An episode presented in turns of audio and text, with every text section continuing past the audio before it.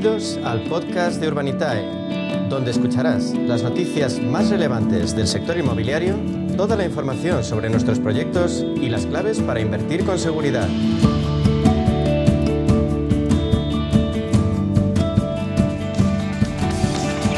Seguimos pendientes del sector inmobiliario y de las opciones de inversión que ofrece, como el crowdfunding, que abre la puerta a los particulares a operaciones que nunca hubieran podido afrontar en solitario. En ese campo, la referencia en España es sin duda Urbanitae.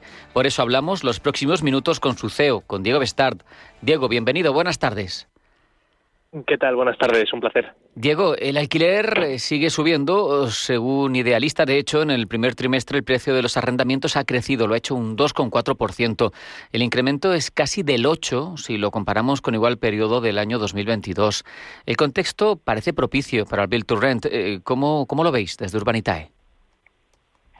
Bueno, pues la verdad es que cualquier formato que se emplee para, para poner eh, más vivienda en alquiler va a ser va a ser positivo para el mercado. O sea, no solo porque suban los precios, sino porque es que hay mucha demanda. Hace falta ponerlo en eh, bueno, pues ponerlo encima de la mesa y, y bueno, el build to rent para los que nos estén escuchando que no les suene es básicamente pues cuando un inversor o un promotor o un patrimonialista pues eh, se deciden a construir un edificio eh, y en vez de construirlo para ponerlo a la venta posteriori, pues lo construyen para, para ponerlo en alquiler y, sacarle una rentabilidad a los alquileres. Entonces, bueno, nosotros en Urbanitae eh, estamos viendo varias, varios proyectos de, de esta tipología que normalmente hubieran llegado por promotores que lo que quieren es construir para vender, eh, pero que en este caso los promotores pues plantean, oye, yo construyo el edificio y te lo entrego entre terminado y, os lo quedáis vosotros en cartera y que genere alquileres. ¿no? Entonces, bueno, todo lo que sea fomentar la, vivienda en alquiler va a ser positivo para el mercado porque estas subidas de precio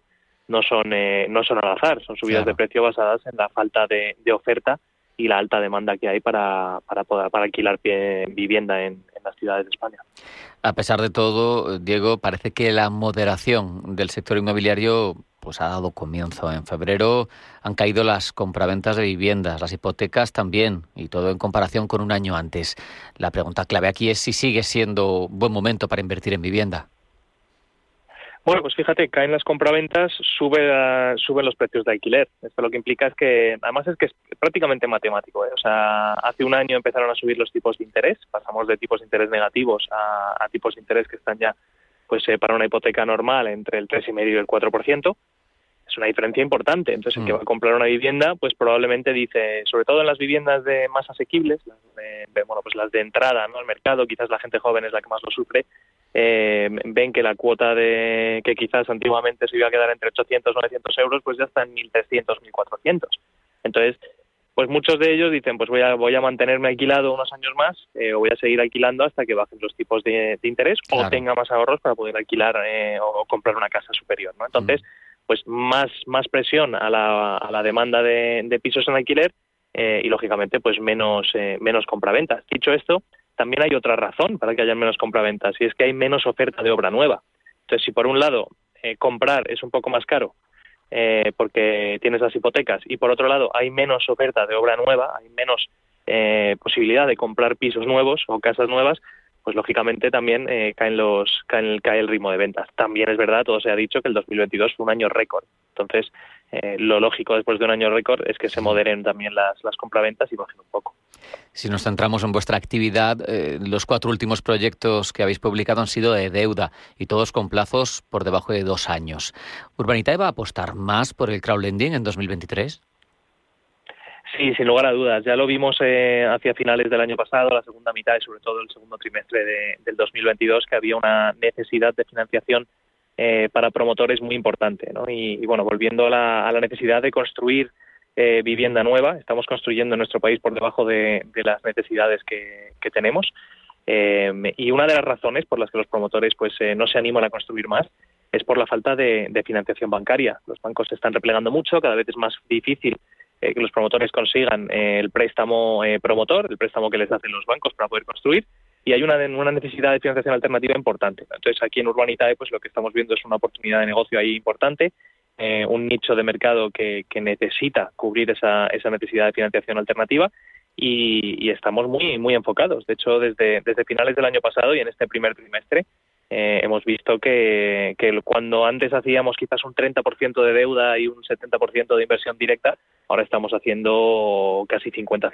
Eh, y de hecho, como comentas, este mes de marzo hicimos cuatro proyectos de deuda en el que les mm. prestamos a los promotores dinero para construir y, y solo uno un proyecto de equity. Diego, una pregunta que a veces uno eh, no se atreve a hacer, pero, pero que es legítima, y más en un momento de incertidumbre bancaria como el que hemos estado viviendo en días pasados. ¿Qué sucedería con el dinero de los inversores si Urbanitae cerrase? Mira, esta es una pregunta que nos hacen muy a menudo ¿eh? y, es, y es lógica. De hecho, yo a la hora de invertir en cualquier sitio nuevo que no conociera probablemente haría la misma. ¿no? ¿Qué pasa si, si Urbanitae se cierra? La verdad es que bueno, nosotros somos una, una entidad de inversión regulada por CNMV y supervisada por CNMV y, bueno, pues eh, esta regulación, esta supervisión lo que implica es tener ciertas cortapisas de protección para el inversor. Entonces, en caso de que Urbanitae cerrase, por cualquier razón, eh, bueno, pues el dinero de nuestros eh, inversores no está depositado en Urbanitae, está depositado en una entidad de pagos externa a Urbanitae y, y, regulada por el Banco de España. Em, el dinero de las inversiones, todas las inversiones van directas, directamente a los promotores, es decir, Urbanita es únicamente un canal de comunicación entre uno y otro una vez que se cierra el proyecto, con lo cual ese dinero está, está seguro eh, y es absolutamente independiente de la actividad de Urbanitae. Y luego, por otro lado, nosotros, por, por regulación, tenemos obligación de tener unos fondos reservados para mantener ese canal de comunicación eh, y que nuestros inversores, en caso de que Urbanita tuviera que cerrar por cualquier razón, nuestros inversores siempre tendrían nuestra plataforma para poder comunicarse con el promotor y para poder mover su capital, el capital que tienen invertido, hasta que recuperaran sus inversiones. Eso sí, una vez que se cerrara Urbanitae no podríamos publicar más proyectos, claro. pero los proyectos que sí tenemos en cartera tenemos la obligación y los recursos separados para, para poder darles ese servicio hasta que terminen. Muy claro. En Urbanitaria, además, Diego, fuisteis de los primeros en lograr autorización para operar en Europa. Eh, ¿Cambia algo desde, desde el punto de vista del inversor? Eh, ¿Pueden abrirse cuenta en Urbanitae desde fuera de España, por ejemplo? Pues sí, de hecho, a partir de, de, este, de este mes de abril eh, estamos terminando unas, unos, bueno, unos temas que tenemos que hacer de papeleos y tal, pero, pero a partir de la segunda mitad de este mes eh, cualquier eh, ciudadano europeo podrá registrarse e invertir en Urbanitae. Así que, bueno, esto es muy relevante porque además vemos que hay muchos inversores extranjeros eh, que España lo conocen muy bien porque veranean aquí, tienen sus viviendas, segundas viviendas aquí y, hay mucho apetito inversor eh, desde franceses, alemanes, finlandeses, bueno, todo, todo Europa nos conoce bien y hay mucho apetito inversor para nuestro sector, así que bueno, pensamos que esto va a ser una buena noticia para, para Urbanitae y para el sector en general. Estamos en un día clave para cualquier asalariado que se precie. Hoy arranca la campaña de la renta 2022. Los inversores en Urbanitae, que son muchos, ¿qué tienen que saber, Diego? Bueno, básicamente que si han invertido con nosotros y ya han recibido algún tipo de, rentabilidad, ya sea por dividendos o por intereses, intereses en el caso de proyectos de deuda, dividendos en el caso de proyectos de equity, que no se preocupen porque las retenciones ya se han hecho en, en, eh, origen, es decir, antes de, repartir el capital ya se retiene la, cantidad necesaria para, para, cada inversor, con lo cual, pues nada, que se fijen en el borrador, se aseguren de que está ahí la marcada correctamente en la retención y, poco más. Esto es una pregunta que nos hace muy a menudo, sobre todo en estas épocas, claro. de oye, me tengo que preocupar de, notificar algo a, Hacienda y bueno, en este caso lo hacemos fácil y, y se encarga el propio promotor en hacer las retenciones. No puedo entrevistarte, no puedo tenerte aquí en nuestros micrófonos sin preguntarte por algún proyecto a la vista, porque Urbanitae no para, pero cuéntame, ¿qué hay en cartera? Pues mira, estamos viendo varios proyectos muy interesantes. Eh, curiosamente en Madrid, esta semana no, no te voy a decir ninguno, que últimamente estamos muy activos en Madrid, pero mira, estamos viendo un proyecto muy, muy interesante en Mallorca, que esperamos poder publicar eh, pues posiblemente incluso esta semana que podamos anunciarlo. Estamos viendo alguna cosa en Córdoba. Eh, bueno, es que tenemos proyectos por, por toda España y, nada, deseando poder sacar ya el, siguiente. Qué bueno. Y para quien quiera empezar con el crowdfunding, eh, explícale, véndele, cuéntale por qué Urbanitae tiene que ser su primera opción. Bueno, pues ahora mismo la verdad es que Urbanitae, si lo que se pretende es invertir en inmobiliario a través del crowdfunding, eh, pues Urbanitae ahora mismo es la, plataforma líder en, España y una de las líderes en Europa. De hecho, tenemos alrededor del 80% del mercado en España. Y, bueno, pues el subyacente que tenemos detrás es inmobiliario, eh, es una inversión conservadora, pero que está dando muy buenas rentabilidades.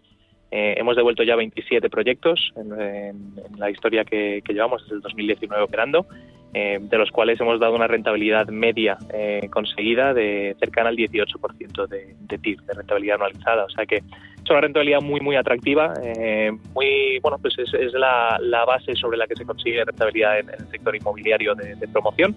Y luego pues tenemos proyectos más conservadores, por ejemplo los de los de deuda, que dan de media una rentabilidad del 8,5 anual, o, los proyectos de rentas, que es básicamente pues eh, juntarse con mucha gente para comprarse un, activo que esté alquilado y nos repartimos los alquileres entre todos y esos proyectos dan alrededor de un 5, un 5,5%. Así que bueno, son eh, inversiones conservadoras, eh, tenemos tres tipologías de, proyectos y un track record que la verdad es que bueno, no, no, hemos perdido dinero nunca en ningún proyecto y hacemos todo lo posible para que se mantenga, se mantenga así nuestro historial. Ya se sabe, obras son amores y Urbanitae tiene muchas obras detrás ya realizadas. Diego Bestard, CEO de Urbanitae, ha sido un placer hablar contigo. Un abrazo. Hasta la próxima. Un abrazo. Muchas gracias.